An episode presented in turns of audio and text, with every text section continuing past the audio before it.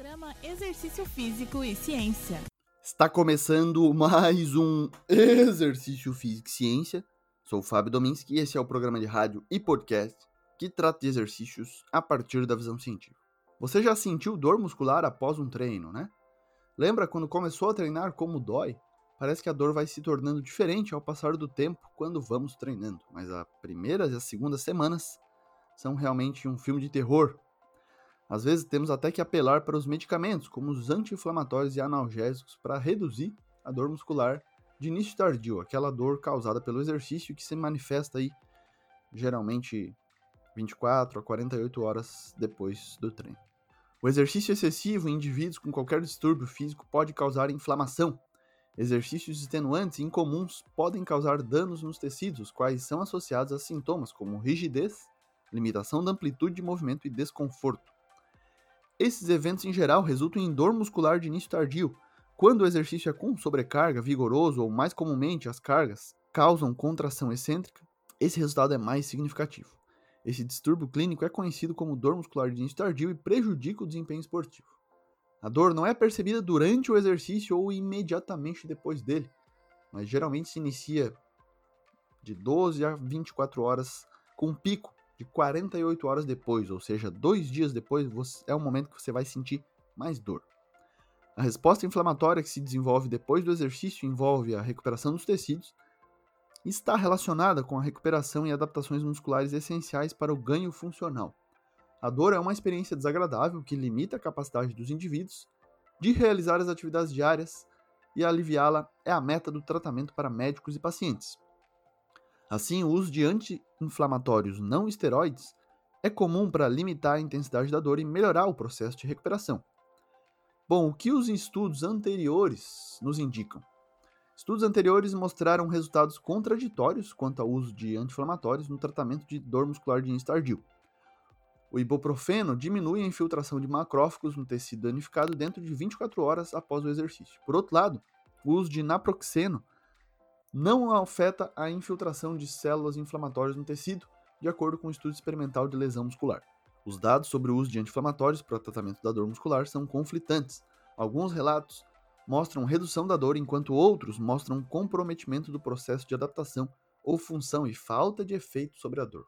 Bom, um novo estudo foi publicado para investigar a eficácia das intervenções farmacológicas no tratamento da dor muscular de início tardio, e foi publicado na Revista Brasileira de Medicina do Esporte recentemente. O título do artigo é Anti-inflamatórios para dor muscular de início tardio, revisão sistemática e meta-análise. Nesse estudo foram reunidos 26 estudos, totalizando 934 pacientes analisados. Bom, e os resultados? Vamos entender um pouco mais sobre eles. A meta-análise não mostrou superioridade entre o uso e o não uso de anti-inflamatórios na melhora da dor muscular tardia, pois não foram verificadas diferenças estatisticamente significativas.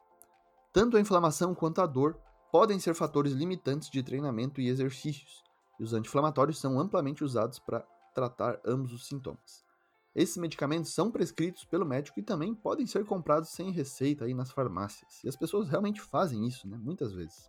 Essa meta-análise mostrou que o uso de anti-inflamatórios não é superior nem responsável por níveis significativos de melhora em comparação com o controle ou com o placebo. A importância desses achados para a prática clínica reside em destacar evidências importantes sobre a ineficácia dos anti-inflamatórios no tratamento da dor muscular de início tardio e os possíveis riscos de seu uso indiscriminado, algo que acontece muito na população por aí. No entanto, essas interpretações devem ser analisadas com cautela, uma vez que o tipo de anti-inflamatório e a relação dose-resposta, além do volume e intensidade do esforço no treino, pode induzir diferentes tipos de danos musculares que também variam entre os estudos analisados.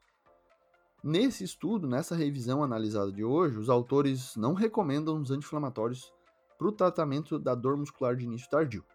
Bom, eu tenho algumas sugestões que podem ser aplicações práticas para você tentar reduzir aí a dor muscular de início tardio se você está começando o treino, se você já está treinando há algum tempo também. Um dos principais aspectos é você progredir as suas cargas, principalmente se você faz treinamento resistido, musculação, crossfit, treinamento funcional, de maneira progressiva. Ou seja, não faça mudanças abruptas no peso que você utiliza, na intensidade que você aplica no seu treino. Vá com calma e pense que você precisa construir tanto força quanto resistência muscular de maneira progressiva, para que seu corpo se adapte àquela nova carga e depois consiga colocar tijolinho por tijolinho e aumentando aí, é, melhorando as suas adaptações. Então a primeira coisa é progressão gradual.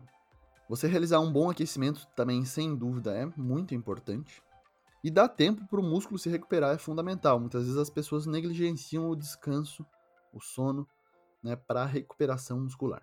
Esses aspectos são fundamentais para reduzir a dor muscular de início tardio mais do que qualquer outra coisa que você possa pensar que é efetiva, como algum alimento que vai acelerar a recuperação muscular ou mesmo algum suplemento. Então fique atento a esses aspectos. Esse foi mais um exercício Física e Ciência. Lembrando que todos os nossos programas estão no Spotify, Google Podcasts, na Amazon Music, no Apple Podcasts e também no YouTube. Um abraço e até a próxima.